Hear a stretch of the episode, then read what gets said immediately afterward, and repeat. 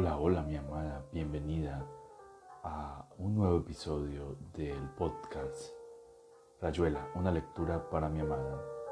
Hoy haremos una lectura de unos cuantos capítulos. Te amo. Continuación del capítulo 37. Traveler se quedaba solo en la oficina y se preguntaba cómo serían los atardeceres en Connecticut. Para consolarse pasaba revista a las cosas buenas de su vida.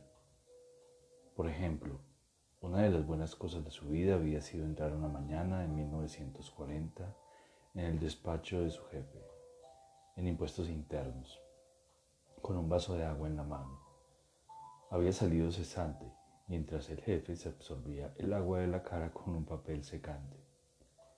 Esa había sido una de las buenas cosas de su vida porque justamente ese mes iban a ascenderlo, así como casarse con Talita había sido otra buena cosa, aunque los dos sostuvieran lo contrario.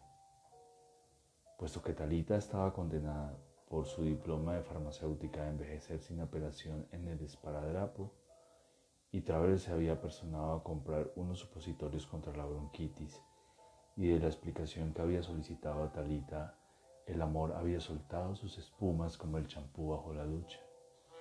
Incluso Travel sostenía que se había enamorado de Talita exactamente en el momento en que ella, bajando los ojos, trataba de explicarle por qué el supositorio era más activo después y no antes de una buena evacuación del vientre. Desgraciado, decía Talita a la hora de las rememoraciones.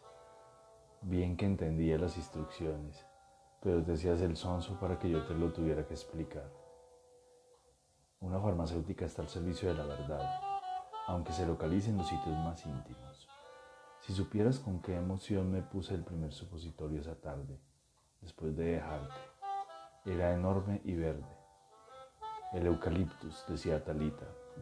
Alégrate de que no te vendí esos que huelen a ajo a 20 metros pero de a rato se quedaban tristes y comprendían vagamente que una vez más se habían divertido como recurso extremo contra la melancolía porteña y una vida sin demasiado que agregar a demasiado. Vago malestar en la boca del estómago, el ladrillo negro como siempre. Talita, explicándole las melancolías de Traveler a la señora Gutuso, le agarra la hora de la siesta es como algo que le sube de la pleura. Debe ser alguna inflamación de adentro, dice la señora Gutuso. El pardejón que le dice. Es del alma, señora. Mi esposo es poeta, créame. Encerrado en el water, con una toalla contra la cara, Traveler llora de risa. ¿No será alguna alergia que le dicen? Mi nene, el Víctor, usted lo ve jugando ahí entre los malbones y es propiamente una flor, créame. Pero cuando le agarra la alergia al apio se pone que es un cuasimodo. Mire, se le van cerrando esos ojitos tan negros que tiene. La boca se le hincha que parece un sapo y al rato ya no puede ni abrir los dedos de los pies. Abrir los dedos de los pies no es tan necesario, dice Talita. Se oyen los rugidos ahogados de Traveler en el water y Talita cambia rápidamente de conversación para despistar a la señora de Gutuso. Por lo regular, Traveler abandona su escondite sintiéndose muy triste, y Talita lo comprende. Habrá que hablar de la comprensión de Talita. Es una comprensión irónica, tierna, como lejana. Su amor por Traveler está hecho de cacerolas sucias, de largas vigilias, de una suave aceptación de sus fantasías nostálgicas y su gusto por los tangos y el truco. Cuando Traveler está triste y piensa que nunca ha viajado, y Talita sabe que eso no le importa, que sus preocupaciones son más profundas, hay que acompañarlo sin hablar mucho. Se va remate, cuidar de que no le falte tabaco, cumplir el oficio de mujer cerca del hombre pero sin taparle la sombra, y eso es difícil. Talita es muy feliz con Traveler, con el circo, peinando al gato calculista antes de que salga de escena, llevando las cuentas del director. A veces piensa modestamente que está mucho más cerca que Traveler de esas honduras elementales que lo preocupan. Pero toda alusión metafísica la asusta un poco y termina por convencerse de que él es el único capaz de hacer la perforación y provocar el chorro negro y aceitoso. Todo eso flota un poco, se viste de palabras o figuras, se llama lo otro, se llama la risa o el amor. Y también es el circo y la vida para darle sus nombres más exteriores y fatales. Y no hay tu tía. A la falta de lo otro, Traveler es un de acción. La califica de acción restringida porque no es cosa de andarse matando. A lo largo de cuatro décadas ha pasado por etapas fácticas diversas. Fútbol, en colegiales, centro forward nada malo. Pedestrismo, política, un mes en la cárcel de Devoto en 1934.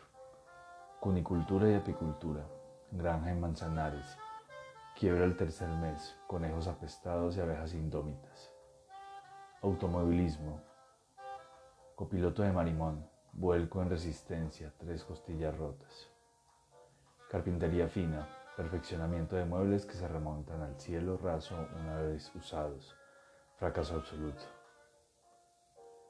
Matrimonio y ciclismo en la Avenida General Paz los sábados, en bicicleta alquilada. La urdimbre de esa acción es una biblioteca mental surtida, dos idiomas, pluma fácil, interés irónico para la soteriología y las bolas de cristal, tentativa de creación de una mandrágora plantando una batata en una palangana con tierra y esperma, la batata criándose al modo estentorio de las batatas, invadiendo la pensión, saliéndose por las ventanas, sigilosa intervención de Talita armada de unas tijeras, Traveler explorando el tallo de la batata, sospechando algo, renuncia humillada a la mandrágora fruto de orca, al round, rémoras de infancia. A veces Traveler hace alusiones a un doble que tiene más suerte que él, y a Talita no sabe por qué no le gusta eso. Lo abraza y lo besa inquieta. Hace todo lo que puede para arrancarlo a esas ideas. Entonces se lo lleva a ver Marilyn Monroe, gran favorita de Traveler, y tasca el freno de unos celos puramente artísticos en la oscuridad del cine Presidente Roca. Capítulo 98 Y así es como los que nos iluminan son los ciegos. Así es como alguien, sin saberlo, llega a mostrarte irrefutablemente un camino que por su parte sería incapaz de seguir. La maga no sabrá nunca cómo su dedo apuntaba hacia la fina raya que triza el espejo, hasta qué punto ciertos silencios, ciertas atenciones absurdas, ciertas carreras de cien pies deslumbrando eran el santo y seña para mi bien plantado estar en mí mismo, que no era estar en ninguna parte. En fin, eso de la fina raya. Si quieres ser feliz, como dices, no poetices, Horacio, no poetices. Visto objetivamente, ella era incapaz de mostrarme nada dentro de mi terreno. Incluso en el suyo giraba desconcertada, tanteando, manoteando. Un murciélago frenético, el dibujo de la mosca en el aire de la habitación. De pronto, para mí sentado, ahí mirándola, un indicio, un barrunto, sin que ella lo supiera. La razón de sus lágrimas o el orden de sus compras o su manera de freír las papas eran signos. Morelli hablaba de algo así cuando escribía las lecturas de Einsenberg hasta mediodía, anotaciones, fichas. El niño de la portera me trae el correo y hablamos de un modelo de avión que está armando en la cocina de su casa. Mientras me cuenta, da dos saltitos sobre el pie izquierdo tres sobre el derecho, dos sobre el izquierdo. Le pregunto por qué dos y tres, y no dos, dos y tres y tres. Me mira sorprendido, no comprende. Sensación de que Eisenberg y yo estamos del otro lado de un territorio, mientras que el niño sigue todavía a caballo, con un pie en cada uno. sin saberlo, y de pronto no estará más que de nuestro lado y toda comunicación se habrá perdido. ¿Comunicación con qué? ¿Para qué? En fin, sigamos leyendo. A lo mejor Eisenberg. Capítulo 38. Talita no estaba muy segura de que a Traveler lo alegrara la repatriación de un amigo de la juventud, porque lo primero que hizo Traveler al enterarse de que el tal Horacio volvía violentamente a la Argentina en el motoscafo Andrea C. fue soltarle un puntapié al gato calculista del circo y proclamar que la vida era una pura joda. De todos modos lo fue a esperar al puerto con Talita y con el gato calculista metido en una canasta. Oliveira salió del galpón de la aduana llevando una sola y liviana valija y a reconocer a Traveler levantó las cejas con aire intersorprendido y fastidiado. ¿Qué decís, che? Salud, dijo Traveler apretándole la mano con una emoción que no había esperado. Mira, dijo Oliveira, vamos a una parrilla del puerto a comernos unos chorizos. Te presento a mi mujer, dijo Traveler. Oliveira dijo, mucho gusto, y le alargó la mano casi sin mirarla. Enseguida preguntó quién era el gato y por qué lo llevaban en canasta al puerto. Talita, ofendida por la recepción, lo encontró positivamente desagradable y anunció que se volvía al circo con el gato. Y bueno, dijo Traveler, ponelo del lado de la ventanilla en el bondi, ya sabes que no le gusta nada el pasillo. En la parrilla, Oliveira empezó a tomar vino tinto y a comer chorizos y chinchulines. Como no hablaba gran cosa, Traveler le contó del circo y cómo se había casado con Talita. Le hizo un resumen de la situación política y deportiva del país deteniéndose especialmente en la grandeza y decadencia de Pascualito Pérez. Oliveira dijo que en París se había cruzado con Fangio y que el chueco parecía dormido. A Trable le empezó a dar hambre y pidió unas achuras. Le gustó que Oliveira aceptara con una sonrisa el primer cigarrillo criollo y que lo fumara apreciativamente. Se internaron juntos en otro litro de tinto y Traveler habló de su trabajo, de que no había perdido la, esperanza de encontrar algo mejor, es decir, con menos trabajo y más guita, todo el tiempo esperando que Oliveira le dijese alguna cosa. No sabía qué, un rumbo cualquiera que los afirmara en ese encuentro después de tanto tiempo. Bueno, contar algo, propuso. El tiempo, dijo Oliveira, era muy variable pero de cuando en cuando había días buenos. Otra cosa, como muy, muy bien dijo César Bruto, si a París vas en octubre, no dejes ver el Louvre. ¿Qué más? Ah, sí, una vez llegué hasta Viena. Hay unos cafés fenomenales con gordas que llevan al perro y al marido a comer strudel. Está bien, está bien, dijo Traveler. No tienes ninguna obligación de hablar si no te da la gana. Un día se me cayó un terrón de azúcar debajo de la mesa de un café, en París, no en Viena. Para hablar tanto de los cafés no, valía la pena que cruzaras el charco. A buen entendedor, dijo Oliveira cortando con muchas precauciones una tira de chinchulines. Esto sí que no lo tenés en la ciudad Luce, la de argentinos que me lo han dicho. Lloran por el bife y hasta conoció a una señora que se acordaba con nostalgia del vino criollo. Según ella, el vino francés no se presta para tomarlo con soda. Qué barbaridad, dijo Traveler. Y por supuesto, el tomate y la papa son más sabrosos aquí que en ninguna parte. Se ve, dijo Traveler, que te codeabas con la crema. Una que otra vez. En general no les caía bien a mis codos para aprovechar tu delicada metáfora. Qué humedad, hermano. Ah, eso, dijo Traveler. Te vas a tener que reaclimatar. En esa forma siguieron unos 25 minutos. Capítulo 39. Por supuesto, Olivia no iba a contarle a Traveler que en la escala de Montevideo habían dado por los barrios bajos, preguntando y mirando tomándose un par de cañas para hacer entrar en confianza a algún morocho y que nada, salvo que había un montón de edificios nuevos y que en el puerto donde había pasado la última hora antes de que zarpara el Andrea C, el agua estaba llena de pescados muertos flotando panza arriba. Y entre los pescados uno que otro preservativo ondulando despacito en el agua grasienta. No quedaba más que volverse al barco, pensando que a lo mejor Luca, que a lo mejor realmente había sido Luca o Perugia, y todo tan al divino cohete. Antes de desembarcar en la mama patria, Oliveira decidió que todo lo pasado no era pasado y que solamente una falacia mental, como tantas otras, podía permitir el fácil expediente de imaginar un futuro abonado por los juegos ya jugados. Entendió, solo en la proa, al amanecer, en la niebla amarilla de la nada, de la rada, que nada había cambiado si él decidía plantearse rechazar las soluciones de facilidad. La madurez. Suponiendo que tal cosa existiese, era en último término una hipocresía.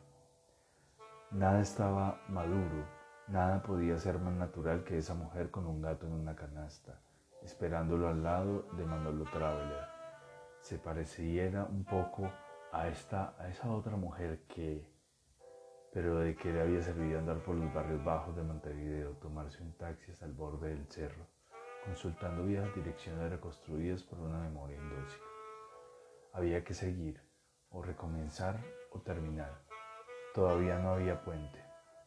Con una valija en la mano, enderezó para el lado de una parrilla del puerto, donde una noche alguien medio curda le había contado anécdotas del payador Bettinotti y de cómo cantaba aquel vals. Mi diagnóstico es sencillo. Sé que no tengo remedio. La idea de la palabra diagnóstico metida en un vals le había parecido irresistible a Oliveira, pero ahora se repetía los versos con un aire sentencioso, mientras Traveler le contaba del circo, de Cayo, Laos y hasta de Juan Perón. Capítulo 86. Los del club, con dos excepciones, sostenían que era más fácil entender a Morelli por sus citas que por sus meandros personales.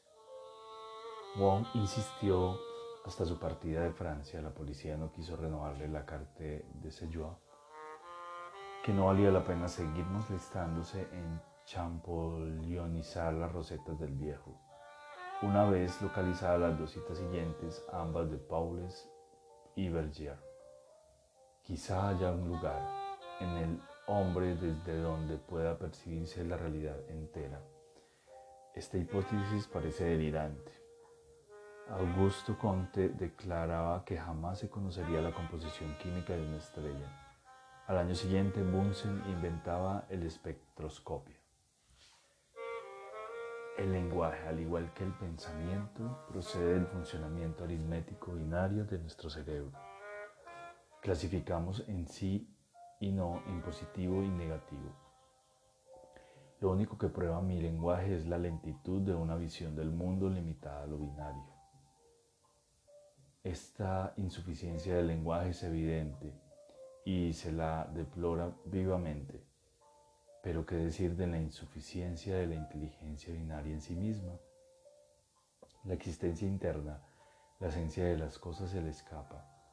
Puede descubrir que la luz es continua y discontinua a la vez, que la molécula de la benzina establece entre sus seis átomos relaciones dobles y que sin embargo se excluyen mutuamente. Lo admite, pero no puede comprenderlo no puede incorporar a su propia estructura la realidad de las estructuras profundas que examina. Para conseguirlo debería cambiar de estado.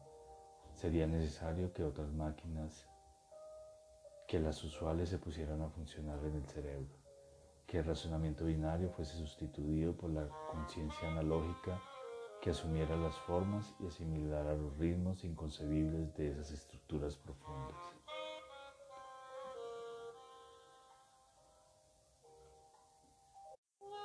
Le Matin des Magiciens. Capítulo 73. Sí, pero ¿quién nos curará el fuego sordo, del fuego sin color que corre al anochecer por la Rue de la Huchette, saliendo de los portales carcomidos, de los parvos aguanes, del fuego sin imagen que lame las piedras y acecha en los vanos de las puertas? ¿Cómo haremos para lavarnos de su quemadura dulce que prosigue, que se aposenta? Para durar aliada al tiempo y al recuerdo, a las sustancias pegajosas que nos retienen de este lado y que nos arderá dulcemente hasta calcinarnos. Capítulo 118 ¿Cómo convencerá el asesinado a su asesino de que no ha de aparecérsele? Malcolm Lowry, bajo el volcán.